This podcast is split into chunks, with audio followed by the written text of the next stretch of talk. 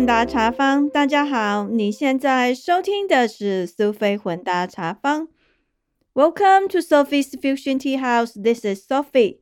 先在这里跟大家拜个早年，预祝你们虎年虎虎生风，虎年吉祥，虎年如意，虎力探多吉，虎头虎尾。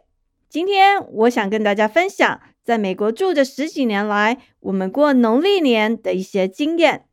这一集就跟大家聊聊过年。我将分为以下几个主题跟大家聊。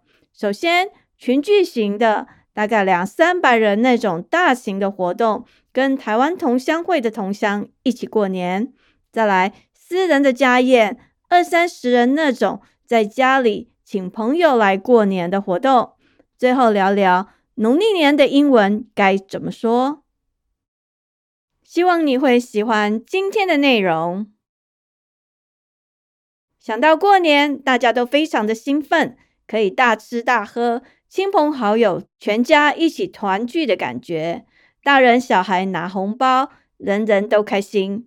好几年前，我们住的城市有一个迷你型的台湾同乡会，其实那是算一个蛮小。也蛮温馨、很温暖的社团组织，我非常喜欢那个同乡会的活动，就是春节的 potluck 聚会。第一次去参加的时候，带着期待又兴奋的心情，不知道那会是一个什么样的状况。记得印象很深刻，现场布置的很有过年的气氛，就是那种过年的 feel，一看过去就是过年的感觉。报道处有工作人员跟你确认名单、你的通讯资料，现场还有卖摸彩券。会场里面蛮多人的，看起来大概有二十几张圆桌，坐满了人。现场的气氛非常的热闹喜气，大家都穿红咚咚的，喜气洋洋。然后会场两边摆满了各式各样的菜肴，空气中弥漫着各种食物的味道。耳中传来不同的语言，英文、中文、台语，夹杂着人声热闹的气氛。短短的几个小时，在那个场域，有种说不出来的感动。虽然外面的冰天雪地，可是置身在那样的环境中，就是有一种过年的气氛。虽然现场有很多每个礼拜都是从中文学校遇到的一些家庭成员。但是还有更多是从来没有见过的台湾同乡，可谓陌生人的台湾同乡，在一种夹杂着熟悉与陌生的感觉中，却有种在家过年的感觉，很难形容那种特别的乡情。该怎么说呢？其实让我最震惊的部分是海外的春节活动，仿佛有一种时间冻结。所有的一切都回到好几十年前的时空的感觉，或者说像是坐上了时光飞机，回到以前的年代。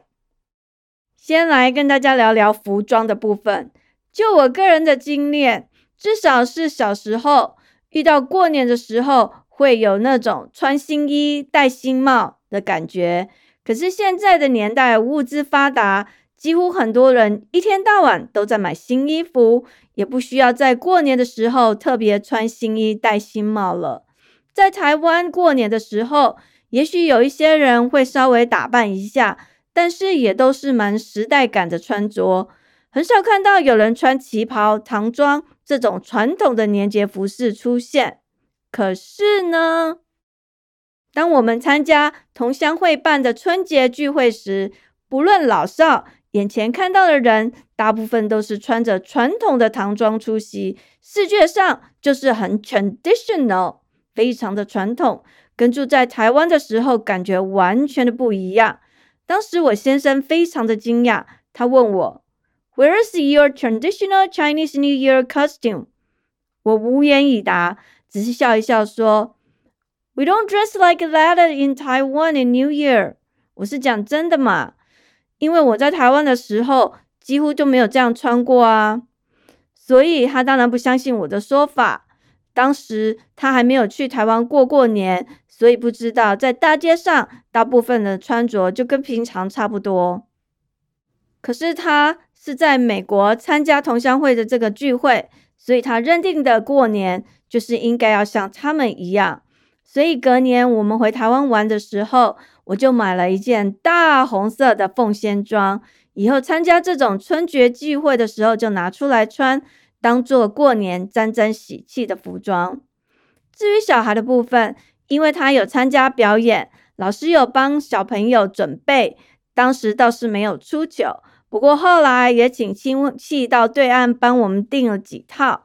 所以每年过年的时候就可以拿出来穿，献献宝一下。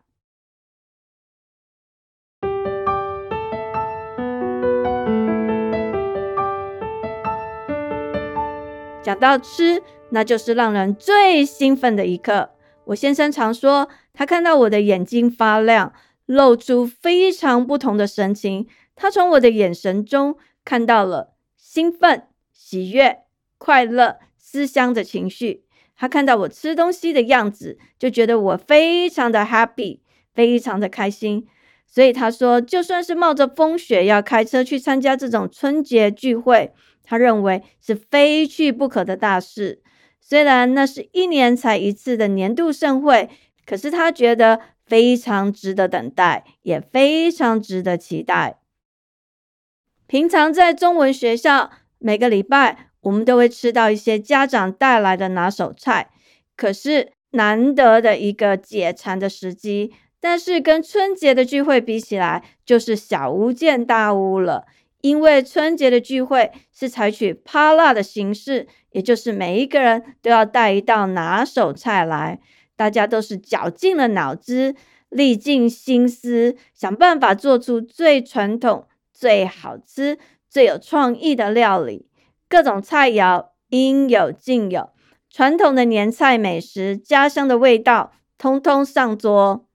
佛跳墙、卤猪脚、米粉汤、年糕、米糕、八宝汤、粉蒸排骨、粽子、荤桂，哇，讲的我肚子都饿了耶！总而言之，一大堆就是了，什么都有，酸甜苦辣，各种味道通通有。让你不知道该选哪一道菜下手。通常我都是选那些我不知道去哪里买，或者自己不会做，或者平时吃不到的东西，然后吃到瘫在椅子上，边哀哀叫：“Oh, I'm too full, too full，吃太饱了。”可是过了一会又想吃，虽然每次都吃太饱，但是真的就是吃的很过瘾又开心。感谢许多同乡们尽心尽力的做出家乡的味道来跟大家分享，所有的乡愁就在那个一吃之间瞬间抹去。再来，才艺表演也是一个特色，所有的演出都是自愿的，通常有好几个节目都是由中文学校的小朋友包办，唱歌跳舞通通有。看到那些中文讲的不是很烂凳的小孩。不论是东方人的面孔，还是看起来有点像阿多尔的混血儿，有模有样唱着那些年节歌舞，真的是很好笑。当然，还有一些乐器演奏，有很多小朋友就把它拿来当做是上台练习的好机会。记得当时也不知道是哪一根筋突然不对，我也跟中文学校高年级的小孩一起学二胡。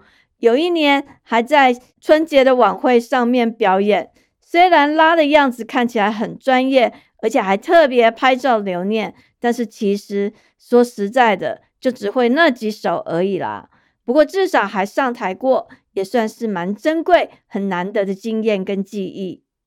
领红包当然是最不能免俗，也是小朋友最爱的活动。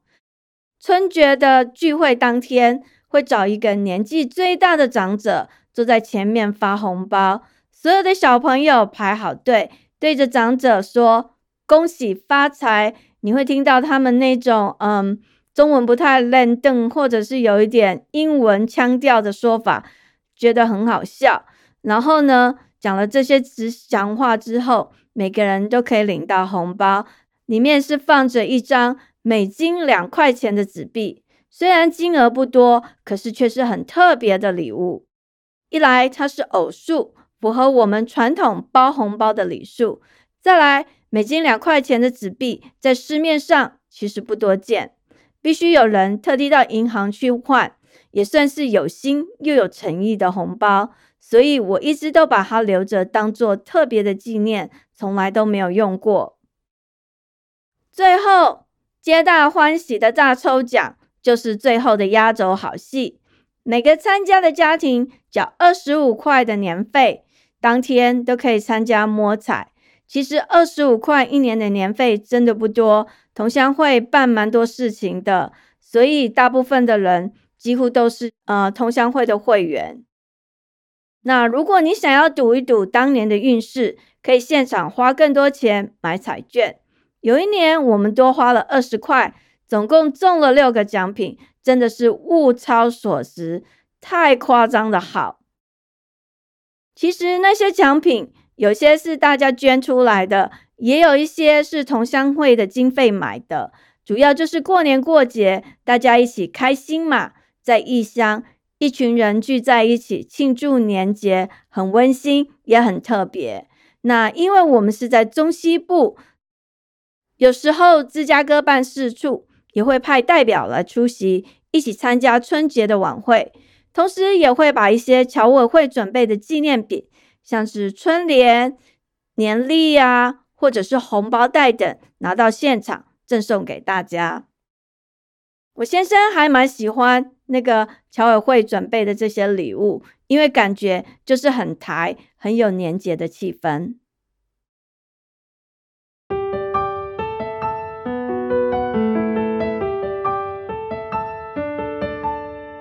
聊聊我们自己邀请邻居来家里过年的趣事。之前我们住的社区，房子之间的距离比较近，加上小孩年纪比较近，常常一起玩。所以跟邻居也比较熟，比较交流。有一年，我兴致一来，突然决定要来庆祝过年。由于圣诞节的时候，我们邻居曾请我们到他们家去做圣诞节的饼干，所以我先生想说，那就当做一个回礼，不用找朋友，直接找邻居来家里一起庆祝好了，顺便让那些洋人也了解一下过年的习俗。因为我不知道怎么跟邻居开口，所以先让小孩去跟邻居玩的时候打探一下风声。结果邻居们似乎意愿很高，很期待所谓的 Chinese New Year 跃跃欲试，想感受一下过年的气氛。后来跟几个邻居聊了一下，大家觉得很有意愿，所以就决定在过年那个周末一起来庆祝春节。那一天接近中午的时候。我们就开始包水饺。我事先把那个内馅调好，然后是去超市买的饺子皮，再请我们邻居的太太过来帮忙包饺子。大家边包饺子边聊天，我顺便跟他们聊什么十二生肖啦，为什么要包饺子的习俗，还有饺子就是元宝。他们听得一愣一愣的，但是也觉得蛮有趣的。其实我们那些邻居美国太太，他们倒是有去吃过中餐，吃的什么 dumplings，但是大部分都是用煎的，也就是所谓的煎饺。不过倒是没有自己包过。大家七手八脚，品头论足，觉得包饺子看起来很简单，可是饺子皮就是粘不住，而且是圆的，要怎么样把它粘起来，实在是有点困难。他们觉得手几乎都快要抽筋了。搞了半天，看我一直包，可是他们就只有包几个，觉得应该是我的手比较小，所以比较适合包饺子吧。后来我想，这种精致的工作可能不太适合他们，所以我就把春卷皮拿出来，跟他们说，不然你们包春卷好了。美国人什么都大嘛，那春卷比饺子大，所以应该比较容易一点。结果有几个人觉得春卷真的比较容易包。当然，也有人包习惯了，他们觉得其实饺子比较好。反正每一个人都有自己的专长，就看自己适合哪一种就做哪一种。包完了饺子跟春卷之后呢，就拜托家里有 flyer 的人，把一些春卷跟饺子带回家去炸。那有一些人带回去炸，我自己就在家里煎，顺便准备一些晚餐。总而言之，那种感觉蛮好的，跟邻居之间彼此分工合作。我就是当时的临时总指挥，虽然在台湾什么都不会，可是来到了美国，在美国人面前，一时之间居然成了 Iron Chef，不是盖的哦，简直就是食神级的超级大厨师。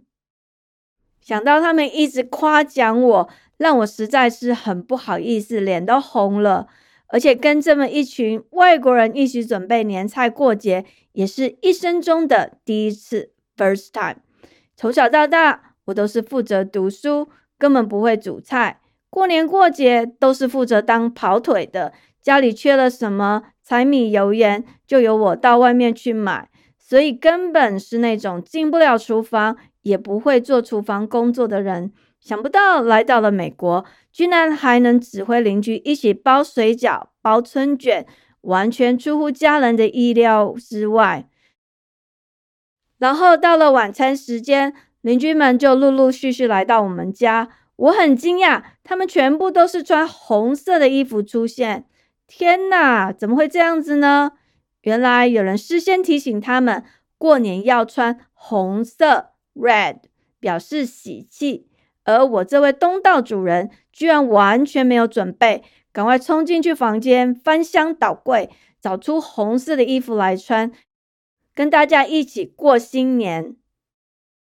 当天，我有特地准备了红包给邻居的小孩，让他们跟我们的小孩一起感受收红包的乐趣。老实说，我的厨艺虽然不是食神级的。但是应付这些没见过什么满汉全席，也不知道什么是好吃的中餐的老外，还算是绰绰有余啦。我们邻居那个晚上跟我们在家里天南地北的聊很多事情，老公跟他讲了很多他到台湾去发生的糗事，还有一些不可思议的事情，都让邻居觉得东方文化跟西方文化真的很不一样。也让他们有一种跃跃欲试，想要去台湾看一看的感觉。当然，我老公还跟他们聊到他到台湾去的印象。过年的时候，大家都很喜欢放鞭炮，到处都可以听到这个鞭炮声。有的时候没有过年，也有听到鞭炮声。台湾似乎不像美国，随时都可以放鞭炮，不像美国只有国庆日 （July of Fourth）。才能放鞭炮，这对他来讲是很不一样的。当然，他还说台湾吃很多，嗯，我们在美国其实吃不到的东西。其实他最讨厌的一道菜就是醉鸡。不过我的厨艺实在不怎么样，当然不可能准备醉鸡了。他跟邻居讲，他吃醉鸡真的觉得是吃过最难吃的菜。什么叫做 drunken chicken，而且是 cold？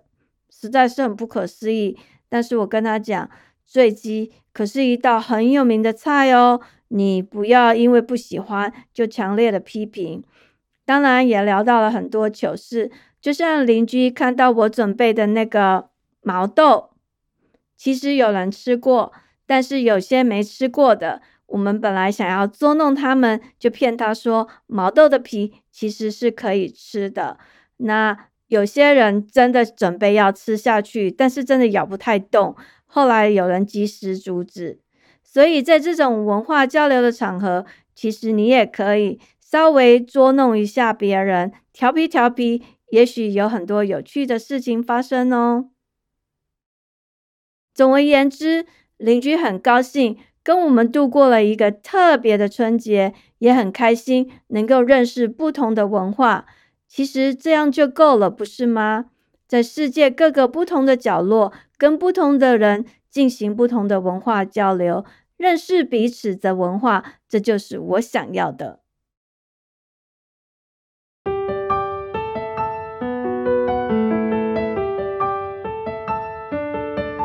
最后就来聊一聊农历年的英文怎么说。我想问你，你知道除了华人文化所在的区域？台澎金马、港澳、中国等地区很隆重的庆祝农历新年之外，还有哪些国家也庆祝农历新年呢？你找到答案了吗？其实，在韩国、北韩、越南、新加坡、印尼，还有华人很多的泰国、马来西亚，也都是很隆重的庆祝农历新年呢。之前别人问我传统的农历新年英文怎么说，我本来都是说 Chinese New Year，后来发现原来刚才提到这些国家，像是韩国、越南、印尼，他们并非全都是华人，或是所谓的汉文化，所以如果用 Chinese New Year 来形容，似乎不是很恰当。之后在网络找了很多资料，我个人后来认为比较好的说法应该是 Lunar New Year。因为农历新年是根据 lunar calendar 阴历的算法来轮回的，每年的农历年在阳历上的日期都不一样，所以后来我就改用 lunar new year 这个说法。所以当别人问你农历新年或者我们说春节，不论在哪一个国家庆祝的，我们都可以用 lunar new year 这个说法，这样就通通包进去喽。今天跟大家聊了同乡会的春节聚会，让我们这些在异乡的台湾人可以一起共度春节，一起庆祝团圆，是很特别也很难忘的经验。还有我请邻居来家里一起过年，也算是一种推广东方文化的经验分享。最后跟大家聊到龙历年的英文 Lunar New Year，希望你喜欢今天的内容，也在这里。再次的跟你说一声新年快乐，虎年行大运。时间过得很快，我们的节目又到了尾声，感谢您的收听，希望你喜欢今天的内容。苏菲混搭茶坊 （Sophie's Fusion Tea House），让我们活在当下，健康开心做自己，找到你喜欢的人生。感谢您的收听，我们下次见，拜拜。